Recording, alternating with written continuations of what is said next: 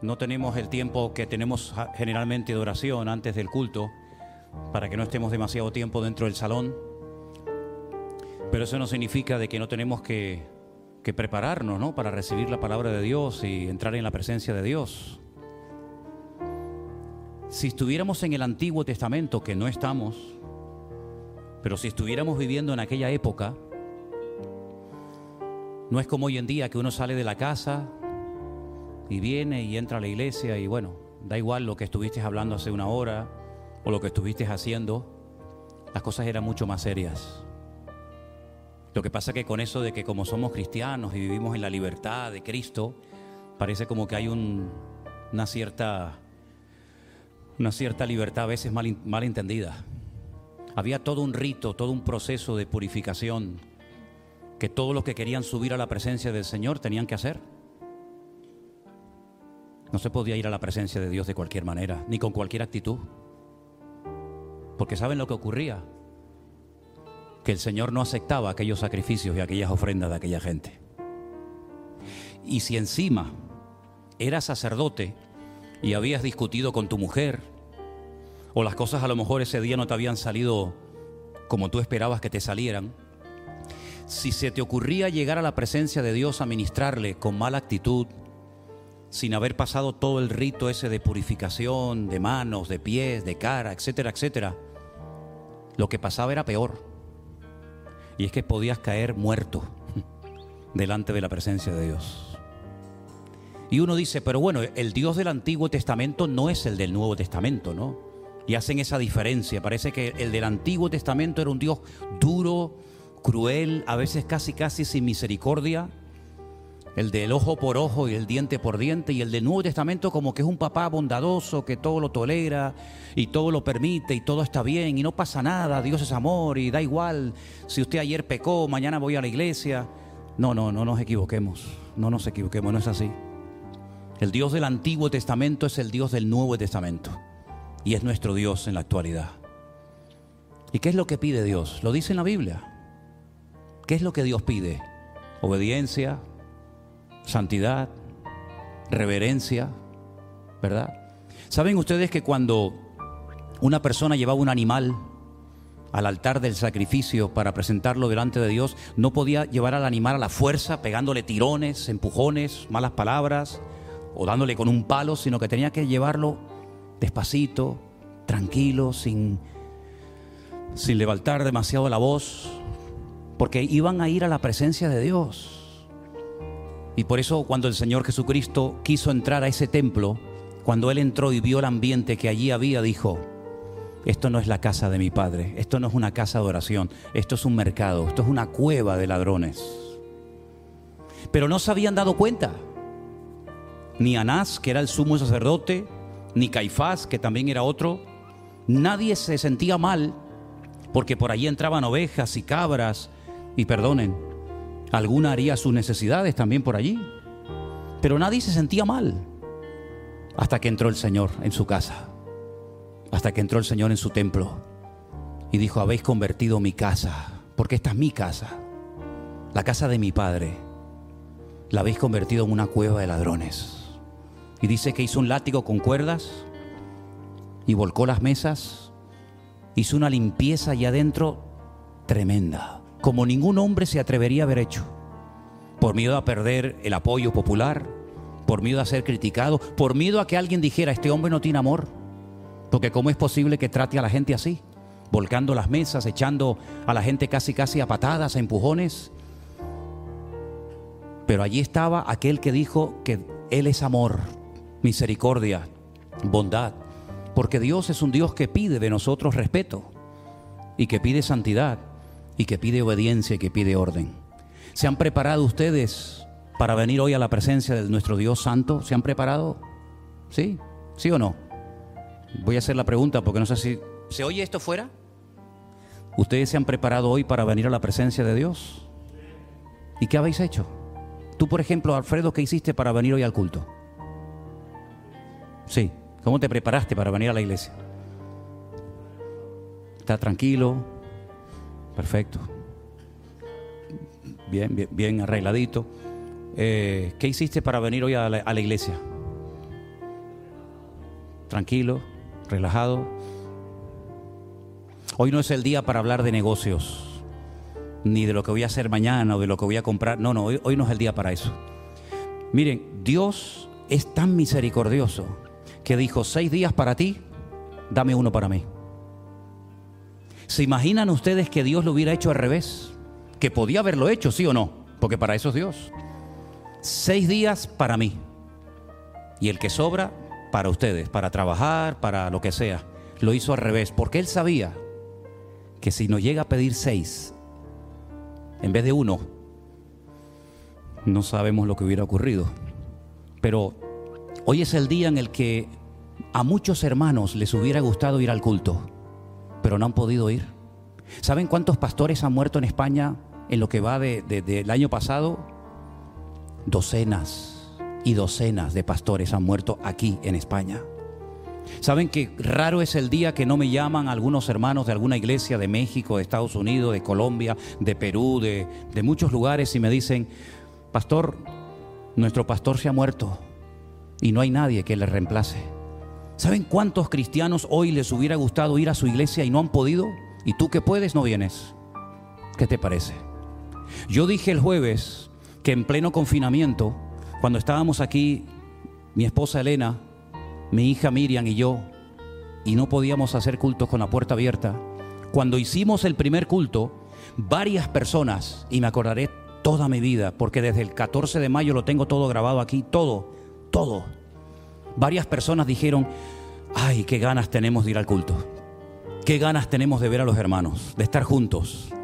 Incluso algunas personas dijeron, no me voy a perder ni un culto en cuanto yo pueda ir a la iglesia, porque ahora valoro lo que es estar sin cultos durante meses. Y esas personas a veces no se apuntan para venir al culto. Y yo lo recuerdo. Gracias a Dios la memoria todavía me funciona. Hermanos, valoremos el estar esta tarde en este lugar. Porque hay millones de hermanos nuestros que no pueden estar en su iglesia. Porque o su pastor murió, o porque la cerraron porque no tenían medios económicos para poder mantenerla, o por cualquier otro motivo. Pero nosotros, gracias a Dios, podemos otra vez reunirnos aquí. Pero ¿saben cuántos no pueden venir hoy a la iglesia de nuestra congregación? Ni se imaginan. Y es tremendamente duro cuando te llaman y te dicen, pastor, ¿puedo ir el domingo al culto? Digo, no. No puedes. Todavía no se puede. Y te llama una familia, pastor, ¿yo puedo ir al culto? Hay gente que lleva dos domingos sin venir a la iglesia. No pueden venir los jueves, solamente pueden venir los domingos. Y hoy es el segundo domingo, el tercero, si no me equivoco, que no pueden venir. ¿Qué les parece, hermanos? Para mí es un honor estar en este lugar en esta tarde. Para mí es un privilegio. Valóralo porque a lo mejor, quién sabe, es el último día que nos vemos juntos. Saben, hay un testimonio tremendo que queremos contar de un milagro, porque nosotros creemos en un Dios de milagros. ¿Ya llegó Elena? ¿Ha llegado Elena? Toda una iglesia se contaminó, se contagió por el virus. Esta iglesia en la que yo estuve hace poquito predicando en Alicante, toda la iglesia se enfermó, toda. Del pastor, la esposa, las hijas, todos. Y tenemos noticias frescas de lo que Dios ha hecho. Realmente impresionante, realmente tremendo. Elena recibió hoy una llamada de, de Alicante, de otro pastor, que es el que nos informa de la situación de la esposa del pastor que estaba muriéndose. Incluso ya habían dicho, ya no hay nada que hacer, pero hay noticias frescas. Vamos a escucharlas en esta tarde, por favor, y después de escucharlas nos ponemos de pie, presentamos el culto al Señor y comenzamos a alabar a nuestro Dios. Elena.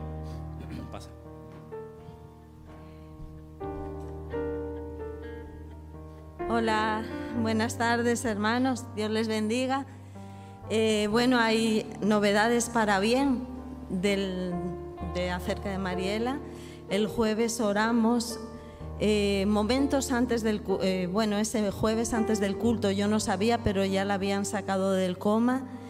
Y desde entonces ha sido una mejoría increíble. Eh, es tremendo porque esa planta donde ella estaba estaban los enfermos ya muriéndose ella uno de ellos. Ella vio como bueno, vio mientras tenía conciencia. Eh, se fueron muriendo uno tras otro y la única que sobrevivió de esa planta ha sido ella. Eso es un milagro increíble. De tal manera que los médicos dicen que ella es el milagro de, es la que volvió de la muerte. Así que bueno, queda camino por recorrer. Saben que cuando uno está tan grave, pues todo llevará un proceso, pero sigamos orando porque ha sido un auténtico milagro. Me decía Freddy que el domingo pasado me parece que estaban el esposo, eh, Claudio, eh, el pastor de la iglesia en reunión por Zoom y, los médicos llamaron en ese momento diciendo que, que, no se hiciera ninguna ilusión porque no había prácticamente esperanzas. Así que tenemos un Dios aún de milagros. Yo doy gracias a Dios porque, como se anunció aquí, ha habido tantos miles de personas que nos oyen, que nos siguen y han estado con carga en su corazón orando por Mariela y son muchos los correos, eh, los WhatsApp que preguntan acerca de ella. Entonces también eh, públicamente hay que dar este testimonio porque además de ello ella mm, ya se ha puesto a responder WhatsApp y eso y, según ella cuenta y ya contaré muchas más ya contará muchas más cosas que en ese estado tan cerca de la muerte tuvo un encuentro con, con Dios.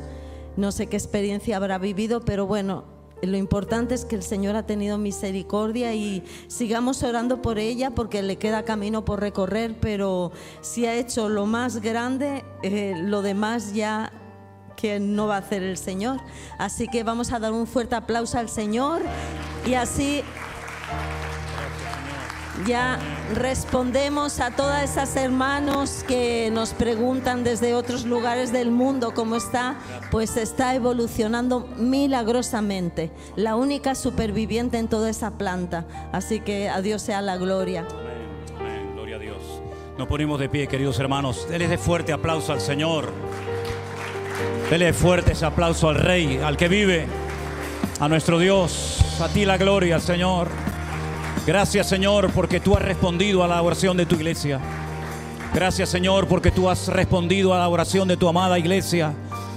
Y te damos gracias por la vida de esta hermana Mariela, Señor, allí en la península, en Alicante.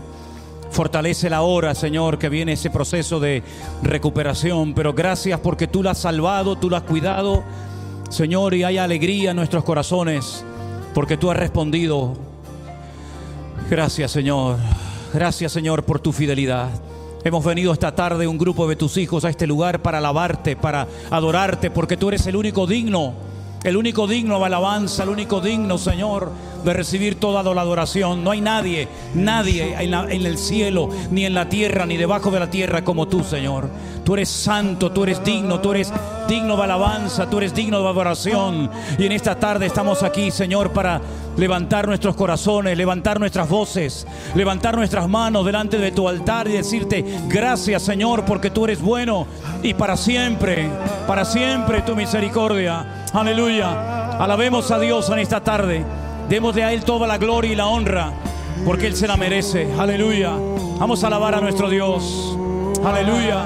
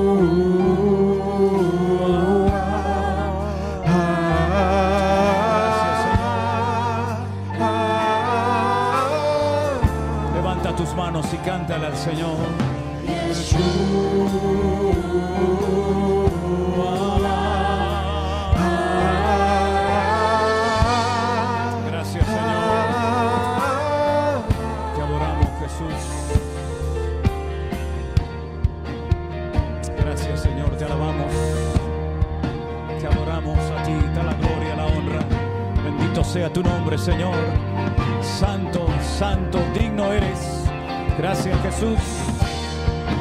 Gracias, mi Señor. Te adoramos, te levantamos en alto, señores, señores. Rey de reyes, a ti la gloria, a ti la honra. Aleluya. Tuyo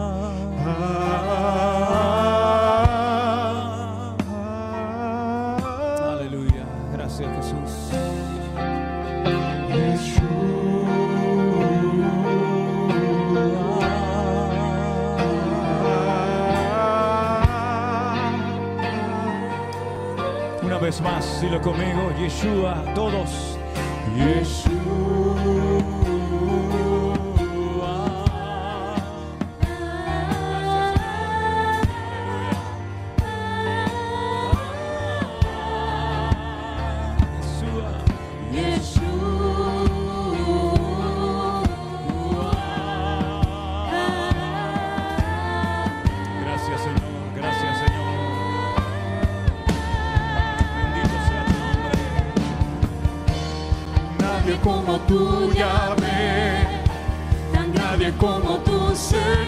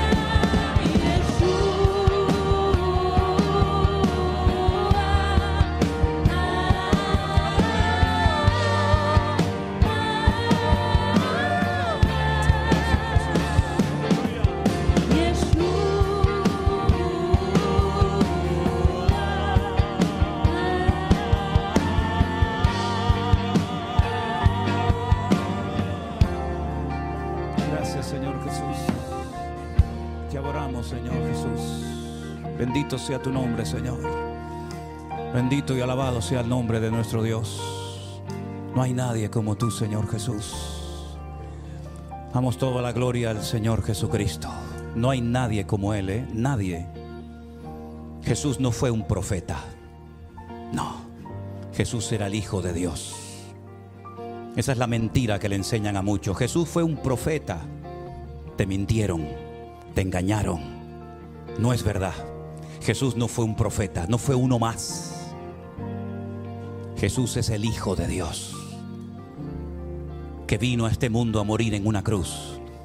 Algunos le han dicho, no, Jesús no murió, te engañaron, te mintieron. Jesús sí murió en una cruz. Sí murió en la cruz.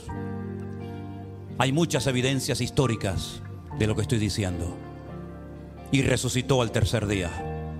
Krishna no resucitó, Mahoma no resucitó, ninguno personaje de la historia se levantó al tercer día y subió a la diestra de Dios Padre, sentado allí intercediendo por nosotros y volverá otra vez. Ninguno, ninguno, ni siquiera los grandes hombres de la Biblia, Moisés, Abraham, Moisés, David, Jeremías, Zacarías, todos murieron.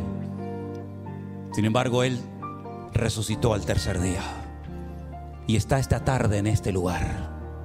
Y si tú quieres, solamente si tú quieres, Él puede entrar en tu corazón y cambiar y transformar tu vida. Porque Él no fue uno más. Todos los demás sí fueron uno más. Murieron, tuvieron sus días de gloria y todos murieron. Pero Él está vivo por los siglos de los siglos. Amén. Fuerte ese aplauso a nuestro Dios. A Él la gloria y la honra. Todos los demás están muertos. Él está vivo. Aleluya. Amén. Así es. No hay nadie como Él. Aleluya. Es único. Amén. Gracias. Amén. Así se llama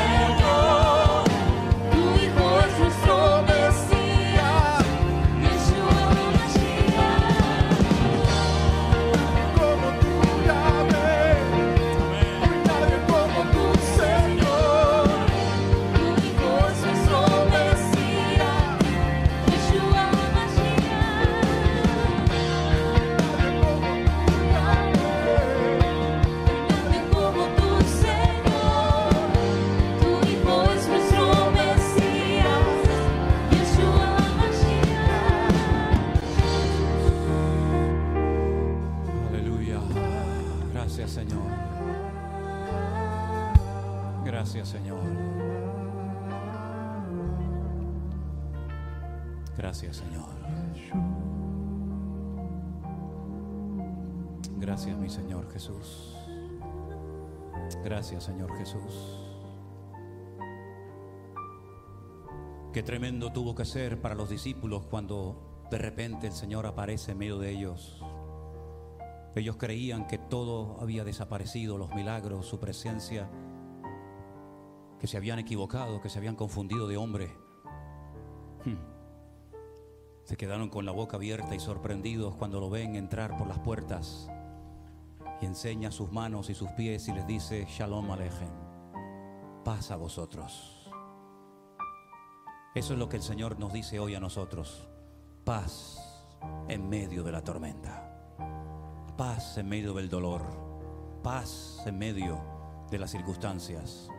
Yo estoy con vosotros todos los días hasta el fin del mundo. Amén, hermanos. Gloria a Dios. Yo sé que son cosas que tú sabes.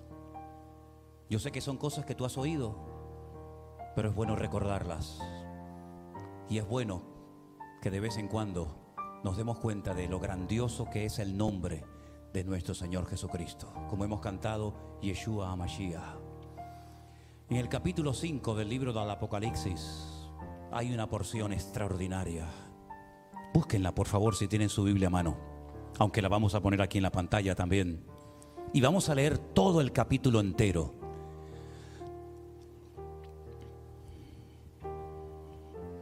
Apocalipsis capítulo 5, por favor.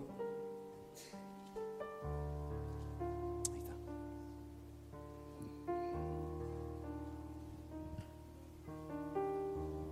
Gracias Jesús. sentado en el trono un libro escrito por dentro y por fuera, sellado con siete sellos, y vi a un ángel fuerte que pregonaba a gran voz. ¿Quién es digno de abrir el libro y de desatar sus sellos? Aleluya. Y ninguno, ni en el cielo ni en la tierra, ni debajo de la tierra, podía abrir el libro ni aún mirarlo. Y lloraba yo mucho, porque no se había hallado a ninguno digno de abrir el libro, ni de leerlo, ni de mirarlo. Y uno de los ancianos me dijo, no llores, he aquí el león de la tribu de Judá, la raíz de David, ha vencido para abrir el libro y desatar sus sellos. Y miré y vi en medio del trono y de los cuatro seres vivientes y en medio de los ancianos estaba en pie un cordero como inmolado, que tenía siete cuernos y siete ojos, los cuales son los siete espíritus de Dios enviados por toda la tierra. Y vino y tomó el libro de la mano derecha del que estaba sentado en el trono, y cuando hubo tomado el libro, los cuatro seres vivientes y los veinticuatro ancianos se postraron delante del cordero. Todos tenían arpa y copas de oro llenas de incienso, que son las oraciones de los santos. Y cantaban un nuevo cántico diciendo, digno eres de tomar el libro y de abrir sus sellos, porque tú fuiste inmolado y con tu sangre nos has redimido para Dios, de todo linaje y lengua y pueblo y nación, y nos has hecho para nuestro Dios reyes y sacerdotes, y reinaremos sobre la tierra.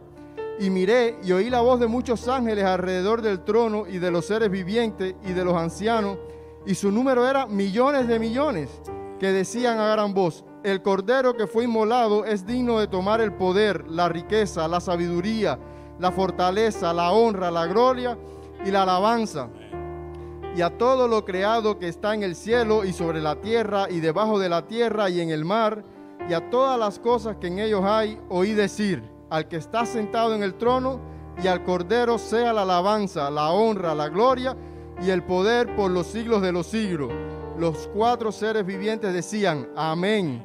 Y los veinticuatro ancianos se postraron sobre su rostro y adoraron al que vive por los siglos de los siglos. Cuando dicen amén, fuerte ese aplauso al Señor por su dignidad, por su poder, por su autoridad. Gloria a Dios, gloria a Dios, gloria a Dios. Él es digno, aleluya. Él es digno de alabanza. Bendito sea el nombre del Señor. Vamos a orar en esta tarde. Cierra tus ojos y darle muchas gracias al Señor por esta palabra que hemos leído. Vamos a ir preparando nuestros corazones para encontrarnos con Él en su bendita palabra y disfrutar de lo que Él hoy tenga que compartirnos a todos y a cada uno de nosotros. Señor, te damos infinitas gracias por esta palabra hermosa, este capítulo entero del Apocalipsis que se ha leído en esta tarde. Gracias, Señor, porque vemos que ese libro se pudo leer, los sellos se pudieron desatar, porque te hallaron en ti digno de alabanza, digno de honra y de gloria. Y gracias a tu dignidad y a tu santidad y a tu sacrificio, podemos saber lo que va a pasar en el futuro y podemos estar firmes y constantes, creciendo en la obra del Señor siempre. Gracias por la palabra que nos has regalado. Gracias Señor por las profecías que nos has dado en tu palabra, a través de las cuales podemos fortalecernos en la fe y estar con los ojos abiertos, atentos Señor, velando y orando, sabiendo que tú vienes pronto Señor a buscar a tu amada iglesia. Fortalece nuestras vidas, que en esta tarde esta alabanza, esta adoración que vamos a elevar a ti, sea agradable a tus oídos y que podamos Señor tener nuestros corazones preparados para que tú en esta tarde hables a nuestras vidas y nuestros corazones. Sigue, Señor, ministrando, sigue tocando nuestras vidas y que en esta tarde todo lo que se haga aquí sea para tu honra y tu gloria. En el bendito nombre de Jesús. Amén y amén. Aleluya. Dile al hermano que está a tu lado, vamos a alabar al Señor con alegría, con gozo y con júbilo, porque el Señor esta tarde está con nosotros. Aleluya.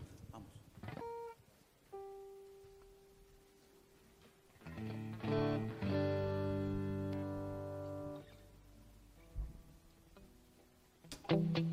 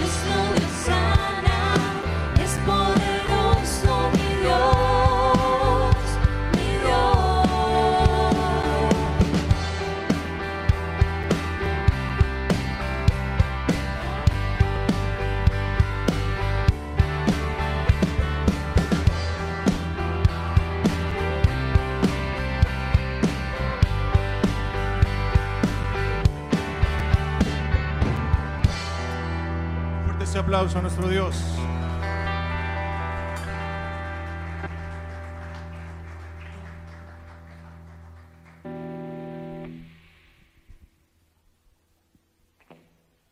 Vamos a cantarle al que vive.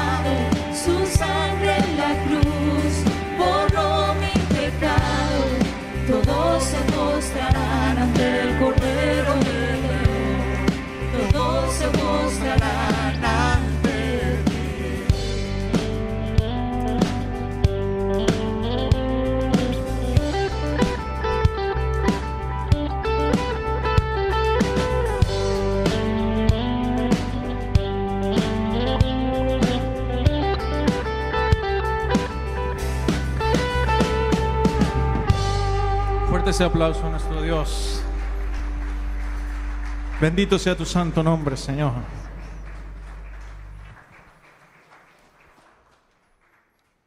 ¿Está contento de estar en su casa?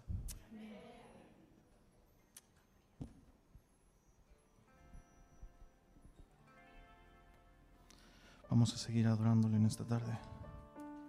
Inclina tu rostro ahí donde estás. Y no te desconcentres de lo que estamos haciendo en esta tarde. Sé que no es necesario cerrar los ojos, pero es para que simplemente no mires a tu alrededor. Concéntrate. Ahora mismo eres tú alabando a tu Dios. Sí.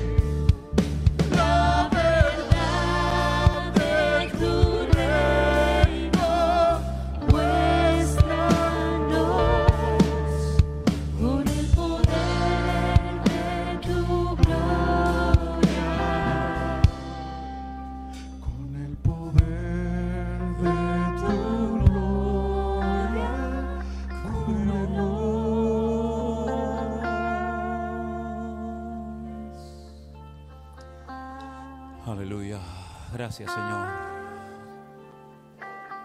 Gracias, Señor, por tu presencia en este lugar. Pedimos que ahora bendigas tu palabra, Señor, y que caiga en buena tierra, Señor.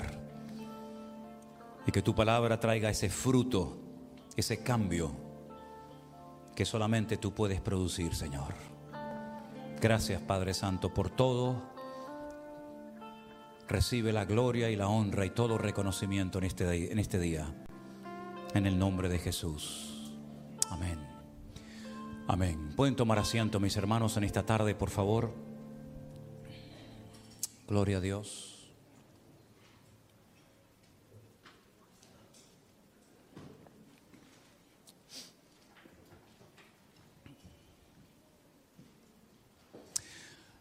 Hay una palabra que nosotros los cristianos utilizamos muy a menudo. Después les voy a dar unos datos de cuántas veces aparece esa palabra en la Biblia. Pero yo creo que es muy importante, así como el domingo pasado vimos y analizamos el significado de la palabra amén, porque también es otra de las palabras que utilizamos muy a menudo. A mí me gustaría que poco a poco tú fueras sabiendo el significado de las palabras que tantas veces oyes mientras cantamos, mientras se ora, incluso mientras se predica. Para que no seas como el loro que repite palabras, pero en el fondo no sabes realmente lo que significan. A mí me gustaría que ustedes tuvieran una fe basada en la razón y no en la emoción. Porque la fe del cristiano no es una fe ciega. Bueno, tenemos que creer en esto porque es lo que nos han dicho y es lo que hay, pero no se puede comprobar. No, esa no es la fe del cristiano. La fe del cristiano está basada en hechos concretos. Y dice la palabra de Dios que nuestro culto, es decir, nuestra relación con Dios, tiene que ser un culto racional. Es decir, la razón no queda al margen. Claro, está la, fe, está el espíritu, está el alma. Pero la mente no se anula con la conversión. Al contrario, se potencia adecuadamente. Y la Biblia habla mucho acerca de la, de la mente, del poder de la mente. Incluso dice la Biblia que nosotros podemos llegar a tener y debemos de anhelar tener la mente de Cristo. Sus pensamientos, cómo Él actuaba, cómo Él se movía, ¿verdad? Y por eso creo que es muy importante que de vez en cuando, y hoy es una de esas tardes, que sería bueno que analizáramos una de las palabras que utilizamos muy, muy, muy a menudo, y es la palabra Señor. Quiero que presten atención a esa explicación o a esa definición que encontramos ahí. Como bien saben ustedes, el Nuevo Testamento se escribió originalmente en griego. Y el griego también es un idioma tremendamente rico y con palabras polivalentes, es decir, que tienen múltiples significados o traducciones. Pero concretamente la palabra Kyrios, esta palabra griega, es la palabra que se traduce como Señor, pero Señor con mayúscula en nuestro idioma. ¿eh? Yo he dicho muchas veces que tanto en griego como en español el tema de las mayúsculas y de las minúsculas no existe, pero nuestro idioma es muy importante, ¿verdad? Porque cuando nos referimos al Señor, nos estamos refiriendo a Él, digamos, con, con mayúscula. Por lo tanto, Kyrios es la palabra que se utiliza para la palabra Señor, pero del Señor de nuestro Dios, para que nos entendamos. También se podría traducir como tutor, maestro. En la antigua Grecia era el tutor oficial legal de una mujer. ¿Por qué? Porque una mujer cualquiera, no importa la edad que tuviera, ella, las mujeres en Grecia no tenían el privilegio de ser consideradas ciudadanas, era un privilegio única y exclusivamente de los hombres. Por lo tanto, como ellas no tenían este estatus de ciudadana, tenían que tener un tutor, un quirios, por supuesto un adulto, un hombre, pues no podían actuar de forma independiente ante cualquier contrato legal. El quirios, que tenía también un papel de responsable, para una mujer soltera sería, en este caso, su padre. Y en el caso que éste muriese, podría ser un hermano, un tío o un pariente cercano, pero siempre masculino. Cuando se casaba, este papel del Quirios pasaba a su marido, y su marido era su señor. Y si se quedaba viuda, podía tener por Quirios a su hermano o incluso hasta a su propio hijo. Uno de los versículos que a veces es muy mal interpretado, porque no se termina de entender lo que significa eso de Señor, es cuando dice la Biblia que Sara llamaba a su marido Señor. Baal en hebreo. Baal significa Señor. que es diferente a la palabra que se utiliza para referirse al Señor nuestro Dios, que es Adonai. Pero Baal significa Señor, Baalí es mi Señor o mi marido, y por eso ella entendía que su marido era su Señor, pero no para pisarla, no para humillarla, sino porque era su autoridad. Como dice el Nuevo Testamento, su cabeza espiritual. Y esto no es cuestión de machismo ni de feminismo, lo cual ha hecho muchísimo daño a, muchas personas, incluso cristianos e iglesias, sino es simplemente aceptar el rol que cada uno tiene que cumplir en esta vida. La Biblia nos enseña que en la iglesia, aunque delante de Dios todos somos iguales, la, la realidad es que en la iglesia no todo el mundo puede ser ojo, o boca, o pierna, o cabeza. Bueno, cabeza ninguno porque es del Señor, pero quiero decir que cada uno de los miembros en el cuerpo de Cristo cumple un rol, una función específica, ¿verdad? Y aunque nadie es imprescindible, nadie es imprescindible, lo que está bien claro es que cuando un miembro deja de ejercer su función y de aportar lo que tiene que aportar, está perjudicando al resto del cuerpo de Cristo. Por eso, si tú te planteas tu cristianismo única y exclusivamente viniendo una vez a la semana a la iglesia a mirar o a escuchar, tienes que cambiar eso. Porque te vas a convertir en una persona que se va a pegar toda su vida oyendo, oyendo y oyendo y no aportando nada. Y no estoy hablando de aporte económico, que es el que a mí personalmente el que menos me interesa. Sino hablo de tu aporte espiritual. ¿Qué aporta usted viniendo a esta iglesia? Yo sé lo que yo, estoy, lo que yo tengo que aportar y creo que lo estoy aportando. Sé cuál es mi función, a lo que Dios me llamó y a lo que Dios no me llamó, también lo tengo claro. Pero usted tiene con el paso del tiempo que preguntarse, bueno, yo ya me he convertido, he entendido el Evangelio, he decidido venir a esta iglesia, si ese es su caso, si no lo es, pues usted tendrá que orar para ver si es aquí o en otra. Y usted tiene que plantearse en algún momento de su vida cuál es su función en esa iglesia en la que el Señor le ha puesto. Porque simplemente como oidor, usted no va a terminar de desarrollar y de echar fuera, si me permiten la palabra, todo lo que usted tiene para aportar al cuerpo de Cristo. Es como si la mano se niega a trabajar. Bueno, hay gente que escribe con los pies, incluso hacen cuadros extraordinarios. El otro día, por cierto, vi a un muchacho tocando la guitarra con los pies que ni yo con las dos manos la toco como él. Pero no es lo normal. La guitarra no se diseñó. De hecho, la forma de guitarra tiene forma de mujer. Y no se tocaba en horizontal, sino en vertical, como si fuera un violonchelo. Y no tenía seis cuerdas, eso lo hicieron los españoles. La guitarra es un instrumento de origen árabe que tenía cinco cuerdas y cuando vino a España los españoles le metieron una más, seis. ¿Verdad? Y se toca con la mano. Por lo tanto, usted tiene que saber cuál es su función dentro del cuerpo de Cristo. Ahora bien, para formar parte del cuerpo de Cristo hay un paso que es fundamental, insustituible, y es el de confesar, ahora hablaremos de eso, confesar públicamente que Jesús es el Señor. Y usted dice, eso es muy fácil, ¿no? Sí, pero no es, repita conmigo, Jesús es el Señor. Amén. El siguiente. Jesús es el Señor. Amén. El siguiente. No, no, no. Vamos a profundizar un poco en el término. ¿A quién se le llamaba en la época del Imperio Romano Quirios o Señor? Únicamente al César de Roma y a las divinidades que éste adoraba. Ese título no se le podía dar absolutamente a nadie. No había ningún sacerdote, ningún rabino, nadie en el mundo que pudiera osar atreverse a llamarse Quirios, máxima autoridad, maestro, señor, sino, repito, era única y exclusivamente para el César de Roma, que en cierto sentido era como el dueño de todas las almas, el dueño de todas las personas. Fíjense hasta qué punto llegaba esta gente, en esa egolatría, en ese afán de querer ser adorado, admirado, etcétera, que hasta sus caras, sus rostros, las acuñaban en las monedas.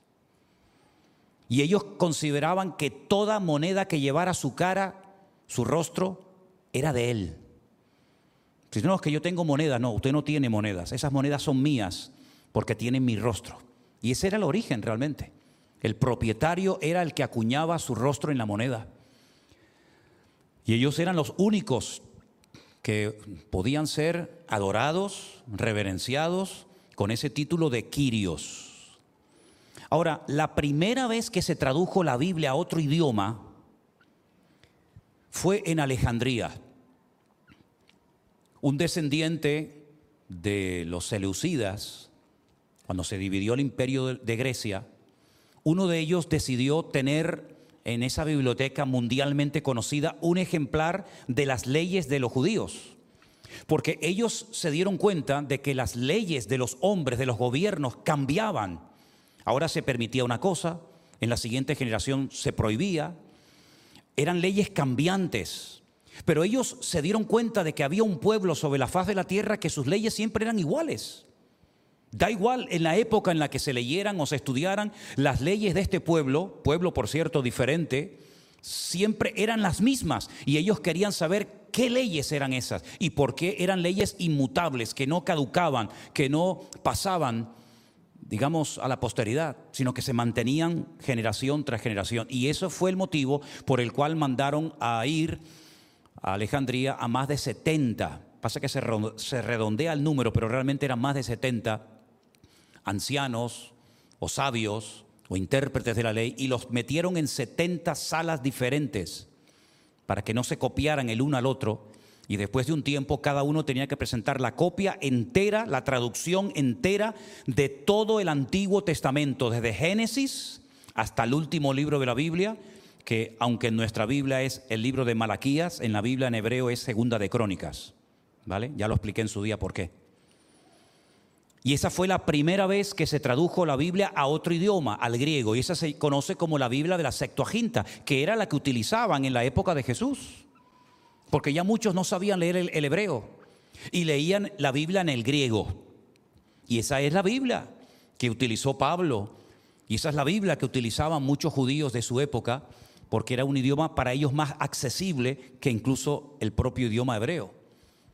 Ahora bien, en esa traducción del Antiguo Testamento, les voy a poner unas, unas cifras muy interesantes, aparece la palabra Kyrios, o Curios, como también se le, se le llama. En todo el Antiguo Testamento esa palabra aparece nueve mil veces. Nueve mil veces. Tres mil veces se traduce como la palabra Adonai, que significa Señor. Y las seis mil veces restantes se traduce con el nombre de Dios. En nuestras Biblias ese nombre se ha traducido por Jehová. En las Biblias de origen católico, una versión católica se traduce como Yahvé. En otras Biblias se traduce como el Eterno, ¿verdad? Ese es el famoso tetragramatón, el nombre impronunciable de Dios.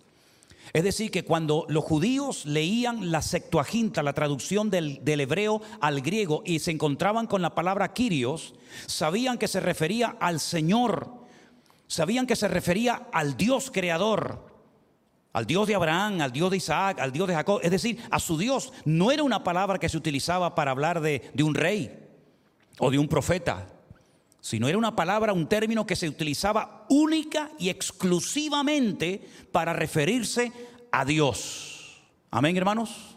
Muy bien. Teniendo esto en cuenta y después de haber dado esta pequeña introducción, ahora podemos entender la profundidad de lo que significa confesar a Cristo públicamente como el Señor, lo cual es fundamental que toda persona que quiere formar parte del reino de Dios tiene sí o sí que hacerlo. Romanos capítulo 10, por favor, versículo 9. Si confesares con tu boca que Jesús es el Quirios, ya hemos explicado quién es el Quirios. Si tú confiesas con tu boca que Jesús es el Adonai del Antiguo Testamento, el Yahvé del Antiguo Testamento, si tú confiesas que Él es ese y lo crees en tu corazón, que Dios le levantó de los muertos, serás salvo. Quiero que leamos este versículo todos juntos, por favor, en alta voz. Y los que están en casa también lo pueden hacer con nosotros. Si confesares con tu boca que Jesús es el Señor y creyeres en tu corazón que Dios le levantó de los muertos, serás salvo. No es simplemente venir a la iglesia. Hay gente que viene a la iglesia y, y no son salvos. Hay hijos de creyentes que se han criado en la iglesia. A lo mejor su madre lo trajo desde su propio vientre y asistieron a la escuela dominical de niños y fueron a lo mejor a algún campamento. O suelen venir regularmente al culto de jóvenes y no son salvos. Hay incluso hijos de pastores que se criaron en el Evangelio que no son salvos. Hay personas que puede ser que lleven toda la vida en la iglesia y no son salvos. Porque la salvación no viene por asistir a esta o a cualquier otra iglesia cristiana o evangélica o de la denominación que sea. La salvación no se obtiene así. La salvación no se obtiene cuando uno se bautiza. Dice, bueno, yo me quiero bautizar. Y seguramente más de uno se habrá bautizado y a lo mejor ni en el fondo sabía lo que estaba haciendo, lo que significaba. Y a lo mejor no era ni convertido. Salvo, ¿no? Que es lo mismo. Luego, esto es un asunto muy serio. Porque la salvación de tu alma o tu condenación eterna depende de esto. Así que pregúntate, ¿tú has confesado públicamente con tu boca, no con tus pensamientos? No así que nadie se entere, no, no, confesar, declarar, hablar en, alta voz que Jesús es Dios, porque Kyrios era la palabra que se utilizaba para hacer referencia a Dios, a Adonai, a Yahvé, a Yahweh, a Jehová, al Eterno. ¿Tú crees que Jesús es ese? ¿Lo crees en tu corazón? ¿Lo confiesas con tu boca? Entonces eres salvo. Si no lo crees y si no lo confiesas, tú no eres salvo. Eres simpatizante. Y hay gente que viene a la iglesia porque a lo mejor ven un buen ambiente, ¿no? Para los hijos, o dice, bueno, vámonos a la iglesia. Pero que usted no tiene que venir a la iglesia de excursión. Usted no tiene que venir aquí a la iglesia para verme a mí. Usted no tiene que venir a la iglesia porque quiere un ambiente sano para, para sus hijos o para usted o para su matrimonio. Y entonces, bueno, aquí como hay un ambiente sano y buena gente, no, no, pero es que la iglesia no se creó para eso. La iglesia no es un club. La iglesia no es una sociedad donde venimos una serie de socios que nos llevamos bien, nos conocemos, ¿verdad? Hacemos alguna comilona de vez en cuando, hacemos alguna excursión, un partido de fútbol, eh, eh, jugamos o nos entretenemos, cantamos algunas canciones. No, no, es que la iglesia no es eso, para eso están otras asociaciones.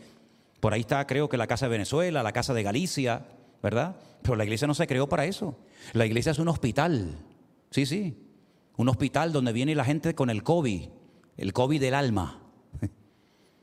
El COVID del alma que mata igual que el COVID el otro. La iglesia se creó para cambiar. En la iglesia a veces se, tiene que llorar más de lo que se tiene que reír.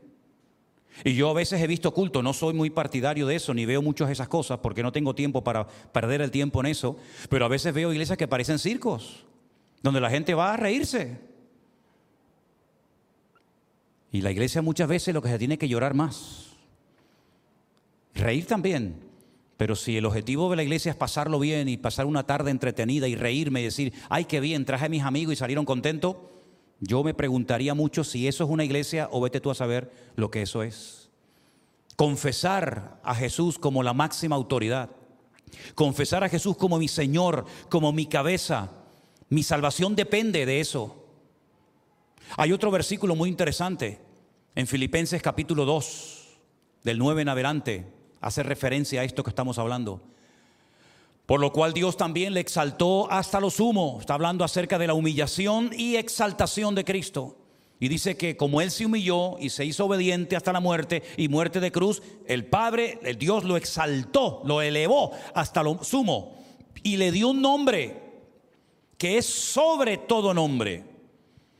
Para que en el nombre de Jesús, de Yeshua, toda rodilla se doble de los que están en los cielos, en la tierra y debajo de la tierra, que también hay gente allí.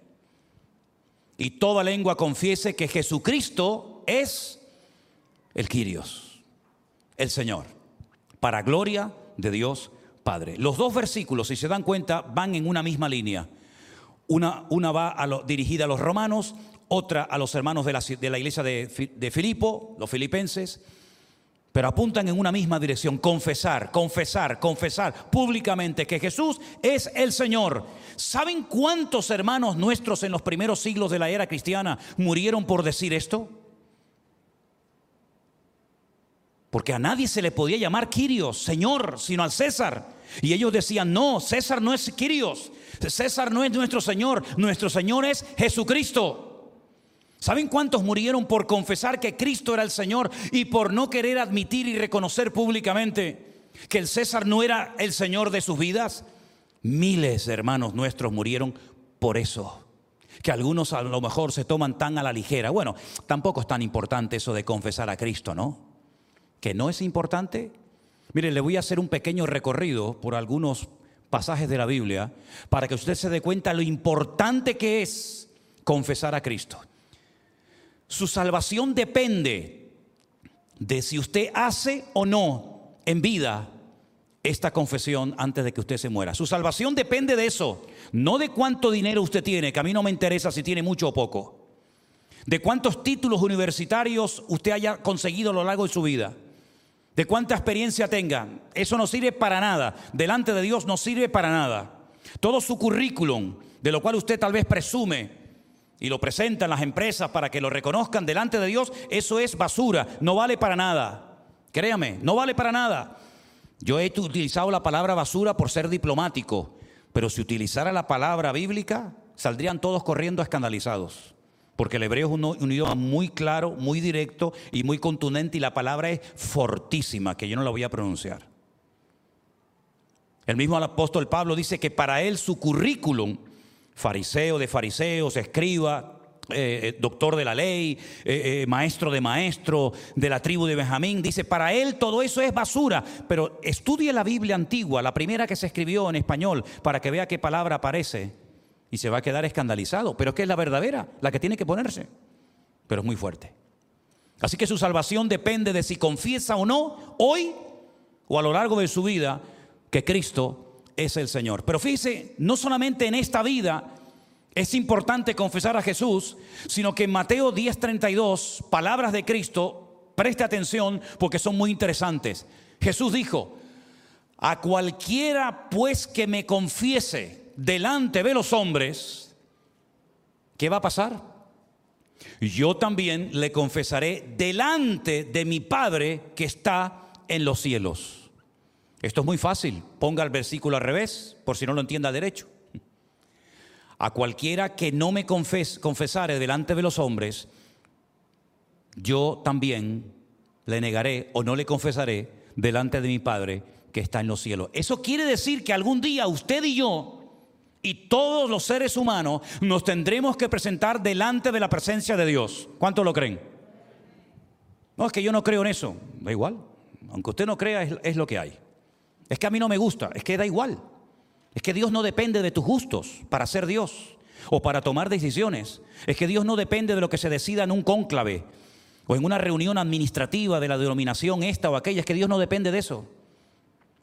Dios ha dicho, si ustedes me confiesan delante de los hombres y no se avergüenzan de mí, si se atreven a decir públicamente, tú eres Dios, ¿qué eso significa? Señor, Quirios, si tú no te avergüenzas de decir eso delante de tu padre, en el colegio, en la universidad, a tus compañeros de trabajo, etcétera, etcétera, cuando tú te presentes en la otra vida delante de mí, yo te confesaré y le diré padre, padre, déjalo entrar, porque él me confesó en la tierra y yo lo confieso delante de ti. Así que, ¿qué te parece? Así que lo que estamos no es para tomárselo a la ligera, no es una broma, está en juego tu destino eterno, la salvación o la condenación eterna de tu alma. El que tú confieses o no a Cristo marca la diferencia entre que te quedes o te vayas cuando el Señor, es cuando el Señor arrebata a su amada iglesia en las nubes. ¿Tú sabías que Cristo va a arrebatar a su amada iglesia? ¿Tú sabías eso? Ya lo puedes quitar si quieres. Dice la Biblia que, que los que están en el polvo, los que están durmiendo, serán despertados. Y luego nosotros los que vivimos seremos arrebatados juntamente con ellos en las nubes para recibir al Señor en el aire. ¿A quiénes levanta el Señor? ¿A quiénes arrebata? ¿A quiénes lleva al Señor? A los que confesaron que Él era el Quirios. Y a los que no lo hicieron, se quedan. Por eso dice la Biblia en Mateo 24, dos estarán durmiendo en una cama. ¿De qué habla ahí? ¿De una relación de, de- de- de adulterio? no, no, habla de un matrimonio. No va a poner ejemplos antibíblicos, eh, no, no es coherente. Habla de una relación. Ah, pero no dice la Biblia, cree en el Señor Jesucristo y serás salvo tú y tu casa. Es que eso no es una promesa, mijo. Eso es una profecía que Pablo le dio a un señor que se, que se, que se, eh, eh, se comprobó esa noche porque se convirtió el carcelero de Filipo y toda su casa, pero eso no es una promesa. ¿Y cómo no es una promesa? Dos estarán en una cama, es decir, el marido y la mujer, uno será tomado y el otro se queda. Pero si ella era convertida, ¿por qué se queda él? Porque él no confesó nunca a Cristo como su Señor y Salvador personal. Por eso se quedó. O viceversa, se fue él y se quedó ella. Entonces no es que como mi mujer tiene una fe tremenda, pues ya quiere decir que ya mi marido y mis hijos nos vamos con el Señor. Yo no sé si te enseñaron a ti eso, pero eso no es bíblico. La salvación no se transmite. La salvación es personal e intransferible. Tú no te puedes convertir por cuatro o cinco miembros de tu familia. Hay sectas como por ejemplo los mormones que dicen, bueno, como los que se murieron no eran mormones, nos bautizamos por ellos y se salvan, aunque se condenaron porque no eran de, nuestra secta o de nuestra religión. Es que tampoco es bíblico. La salvación, repito, es intransferible, es personal. Si tú no te conviertes, tú te quedas. Por eso el que te vayas o, el o que te quedes en esta vida depende de si confiesas o no al Señor Jesucristo como tu Señor y Salvador personal. Y ya sabes lo que significa la palabra Señor. Dios, autoridad, maestro, cabeza, etcétera, etcétera. No hay nada por encima de Él. Pero bueno, habrá otras maneras, preguntarán algunos. Habrá otras formas. Bueno, vamos a ver qué nos dice la Biblia. Hechos capítulo 4, versículo 12. A ver si esa pregunta tiene respuesta, que sí la tiene, mírala. En ningún otro hay salvación. Ay, pero esto descarta muchas religiones, claro, millones. En ningún otro hay salvación. Porque no hay otro nombre bajo el cielo, no hay, no lo busque porque no lo va a encontrar. No hay otro nombre bajo el cielo dado a los hombres en el que podamos ser salvos. No lo hay. Ay, pero es que yo pensaba que si yo me comportaba bien y si yo iba por aquí o hacía las cosas bien eh, según mi religión, o se... bueno, eso es lo que usted pensaba. Pero te vuelvo a decir, es que hay mucha gente que la han engañado. Y yo creo que una de las funciones principales por las cuales Dios me puso aquí y delante de esas cámaras, ¿saben para qué? Es para sacar a millones y a millones de personas de las mentiras que les han metido en la cabeza. Y gracias a Dios miles de personas están convirtiendo en estos últimos tiempos para la gloria de Dios. Y dicen textualmente, gracias a Dios por la palabra, pastor. Gracias a Dios porque han caído las escamas de mis ojos. Porque es tiempo de que se te hable claro el Evangelio. No hay otro nombre. No lo hay. Pero hay otro versículo aún más fuerte que este. Primera de Timoteo 2.5. Porque hay un solo mediador. Hay un solo Dios y un solo mediador entre Dios y los hombres. ¿Y cómo se llama ese mediador? Ese intercesor. Ay, pero no era María. No. Pero es que a mí me enseñaron y a mí también. Y a mí también me lo enseñaron. Pero ¿quién te lo enseñó? ¿Dios o los hombres? Los hombres, ¿verdad? Ah. Solamente hay un Dios. Y ahí creo que la mayoría estamos de acuerdo. Pero en lo que muchos no están de acuerdo es en eso de que hay un solo mediador entre Dios y los hombres y se llama Jesucristo hombre. Así que no hay otro nombre, no hay otro mediador y la única forma de ser salvos y no quedarnos en esta vida y perder nuestra vida, nuestra alma eternamente y para siempre es confesando públicamente que Él es el Señor para gloria de Dios Padre. ¿Cuántos dicen amén? Si prestaron atención a la lectura de esta tarde, en Apocalipsis capítulo 5, es tremendo este capítulo. Yo le pedí a Rafael que lo leyera entero. Antes de comenzar el culto le dije, bueno, es que es un capítulo muy largo, pero claro, me daba pena cortarlo, porque es que es un capítulo extraordinario, porque aquí surge un dilema, aquí surge una pregunta, y vamos a leer a partir del versículo 1. Y vi en la mano derecha del que estaba sentado en el trono un libro escrito por dentro y por fuera, sellado con siete sellos.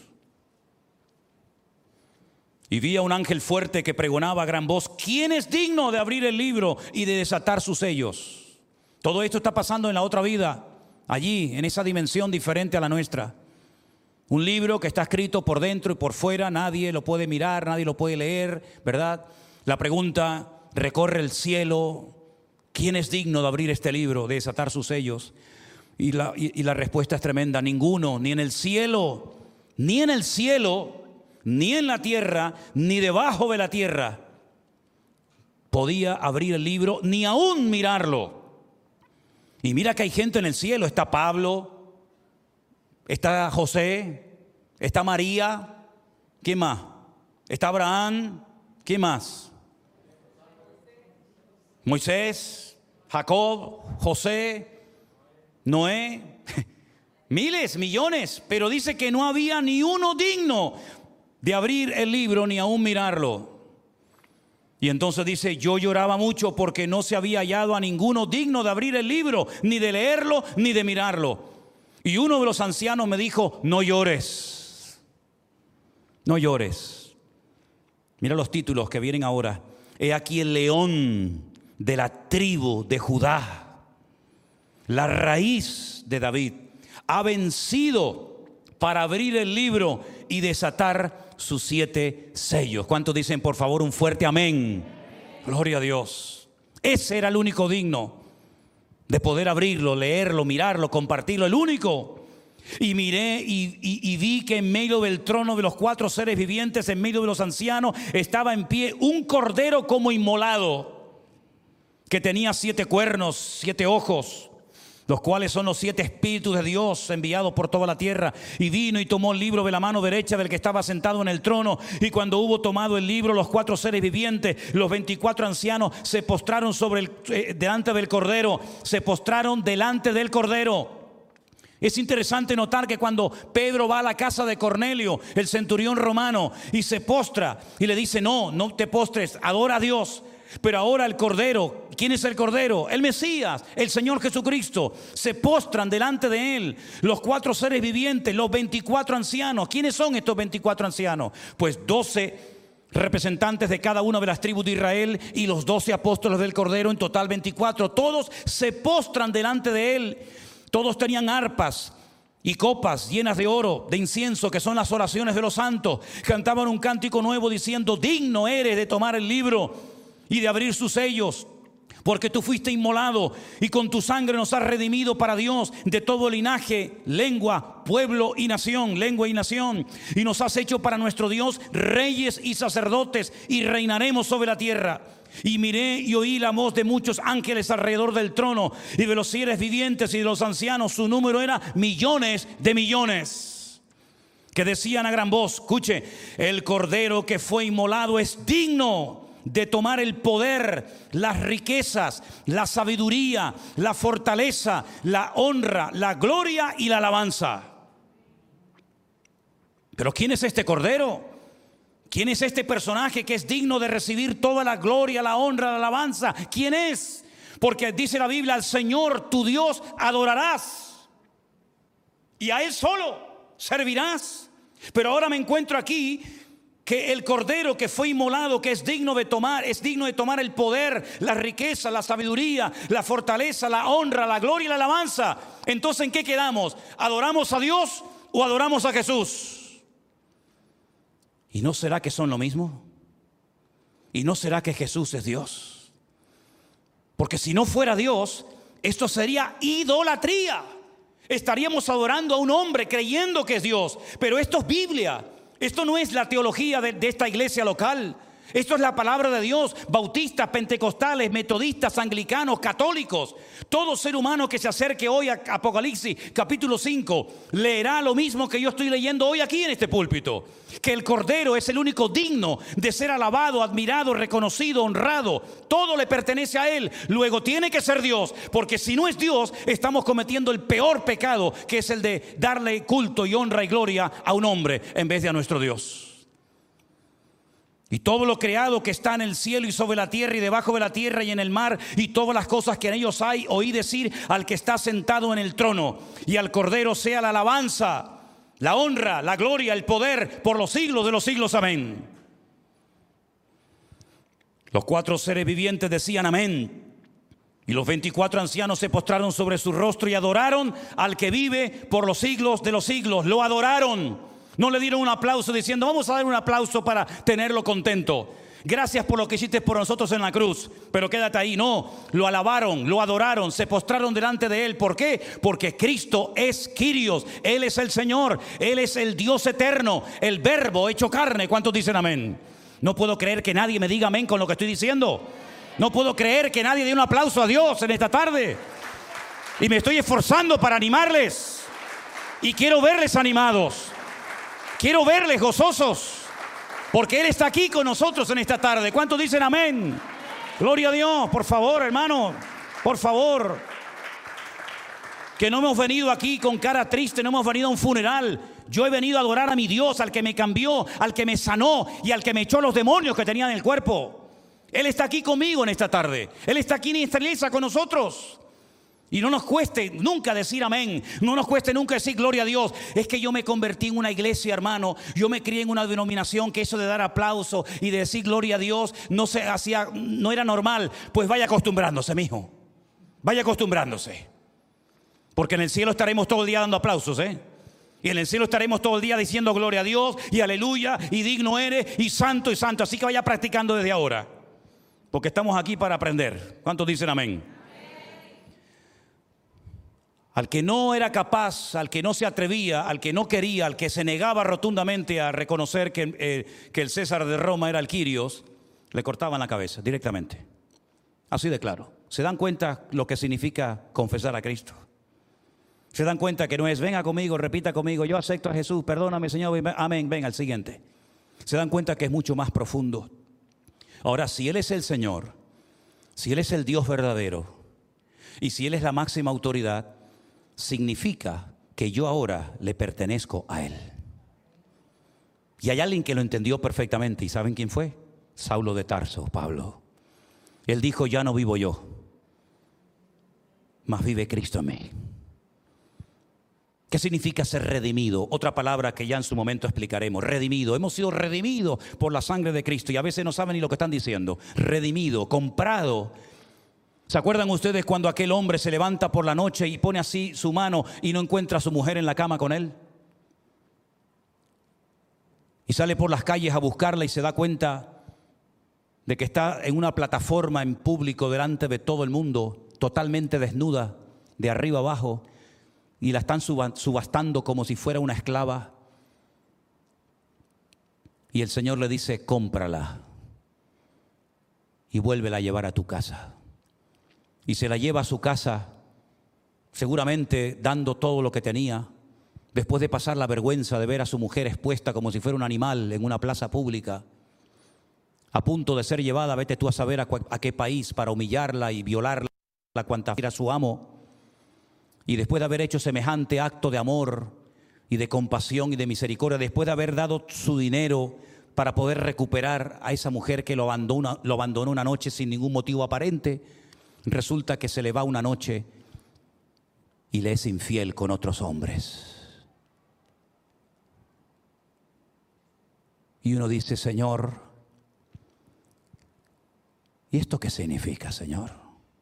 Porque tú sabías que la mujer de tu siervo Oseas iba a hacer eso. En cuanto tuviera la oportunidad, se iría y saltaría de cama en cama e iría detrás de los hombres como una perra en celo. Y el profeta Oseas le dice, Señor, ¿y esto qué es? Y le dice, lloras, ¿verdad? Sufres, ¿verdad? Lo pasas mal, ¿verdad? La amas y te abandona. La compras para que nadie se, se la lleve como esclava y te abandona.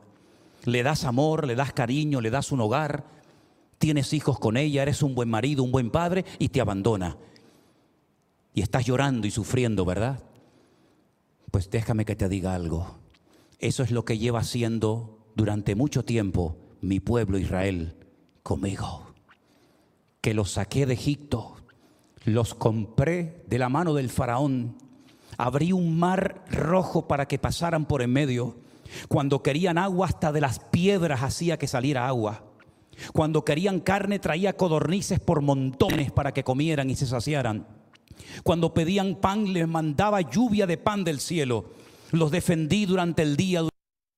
durante la estuve con ellos, los bendije, los prosperé, les di, les di mi palabra, me revelé a ellos, le, le di todo cuanto podía desear tener un pueblo en esta vida y me han abandonado, se han puesto a la primera de cambio, como tu mujer se ha ido con otro, estos se fueron con un becerro de oro y comenzaron a adorarlo y decían, este es nuestro Dios que nos libró, nos libró y nos sacó de la tierra de Egipto.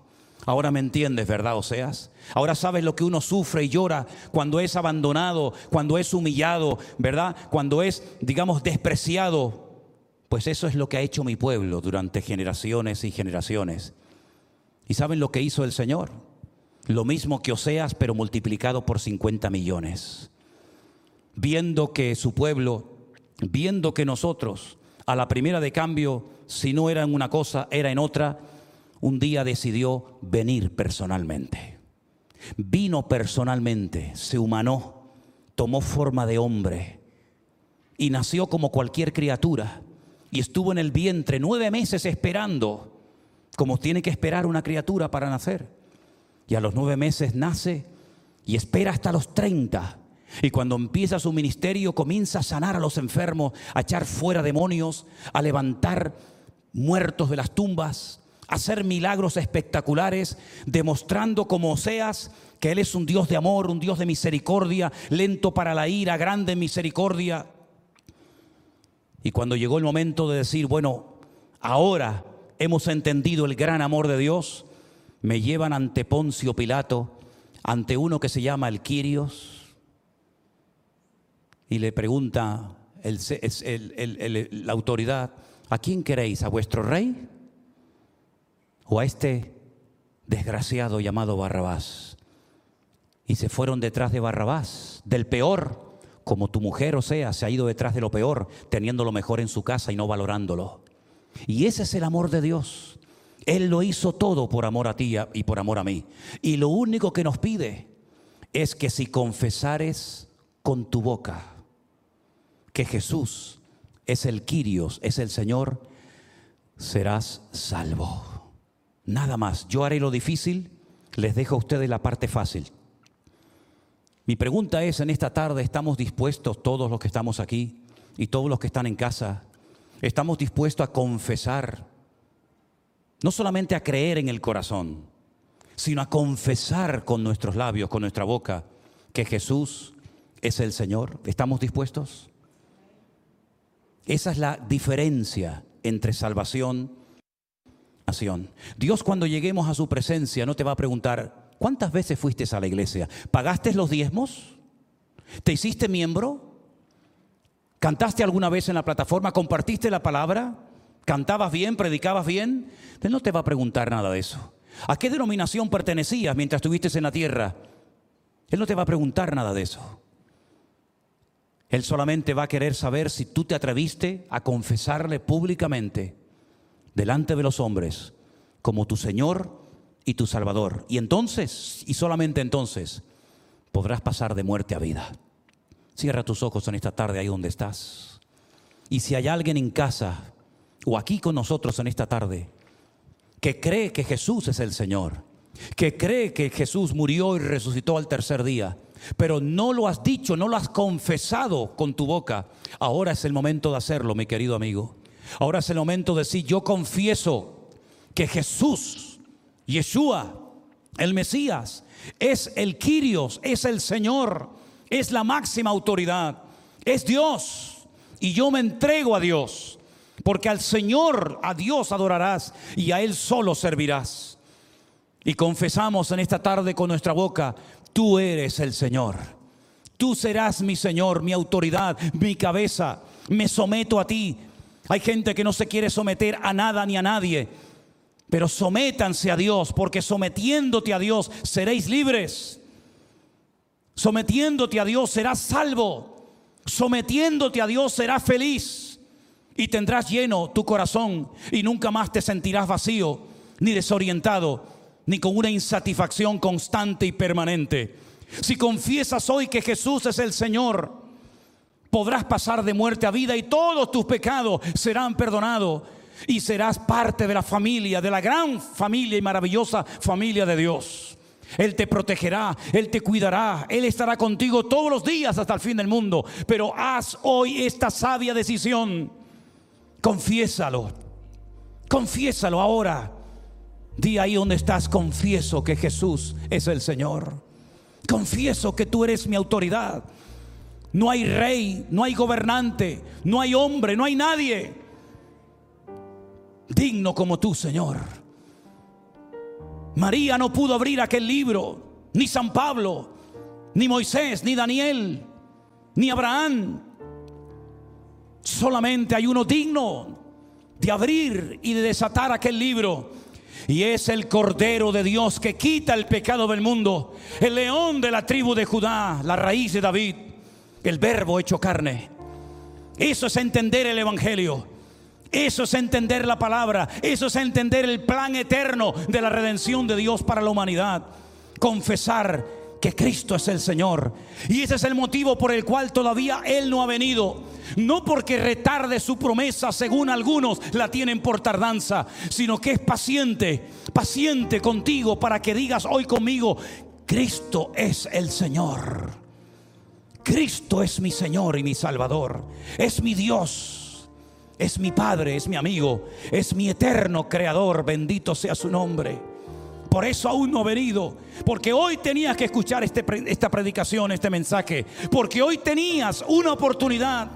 Como tantas que has tenido y las las has menospreciado. Pero hoy una vez más el Señor llama, toca la puerta de tu corazón. Y dice la Biblia, si hoy oyeres su voz, no endurezcáis vuestros corazones. Es el momento de humillarnos delante del Cordero se postraron, los ángeles se postraron, todos los que están en el cielo, en la tierra y debajo de la tierra se postran delante de Él y nosotros también nos postramos. Y arrojaron sus coronas ante sus pies, porque esas coronas ante los pies de Cristo daban gloria y honra al Señor.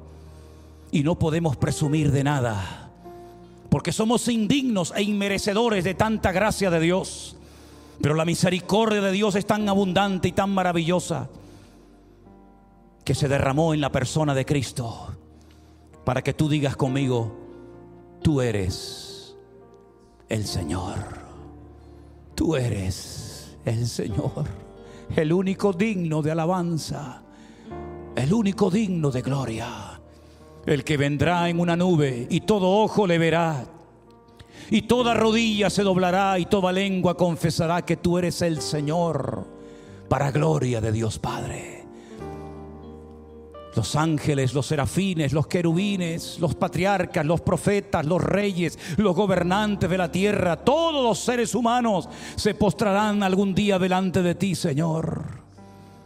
¿Cómo no hacerlo nosotros cuando es una honra adorarte? ¿Cómo no adorarte, Señor? Cuando tú nos has amado tanto, el Rey del universo nos amó hasta la muerte y muerte de cruz. Pero tú estás vivo por los siglos de los siglos, amén. Y gracias porque nos permites vivir un día más y estar aquí delante de tu trono. Invito a la iglesia a que se ponga de pie y levante sus manos delante del trono de la gracia de Dios y le digas, tú eres digno, Señor, tú eres digno, Señor. Gracias porque la sangre de Jesucristo no fue derramada en vano, no fue un fracaso, fue una victoria, no fue un error, fue la gloria de Dios. El amor de Dios derramado en la persona de su amado Hijo Jesús, para que seamos, salvos y libres de toda condenación. Bendito sea tu nombre. Bendito sea tu nombre, Señor. Tu iglesia aquí en esta ciudad, en esta parte de la tierra, te alaba y te adora. Y pido a todos los que están en casa viendo este culto en este momento, que allí donde están, en su sala, en el comedor de su casa, levanten sus manos y le digan al que es digno, gracias Señor por tus heridas. Gracias Señor por tu sangre derramada por mí. Gracias Señor, gracias Señor. No tengo palabras. Algún día recibiremos un, un lenguaje nuevo para adorarte. Algún día, Señor, recibiremos un nombre nuevo para honrarte. Pero mientras tanto, estos cuerpos de barro frágiles te adoran, te adoran, Señor. Oh, sí, Señor. Amén, aleluya. A su nombre.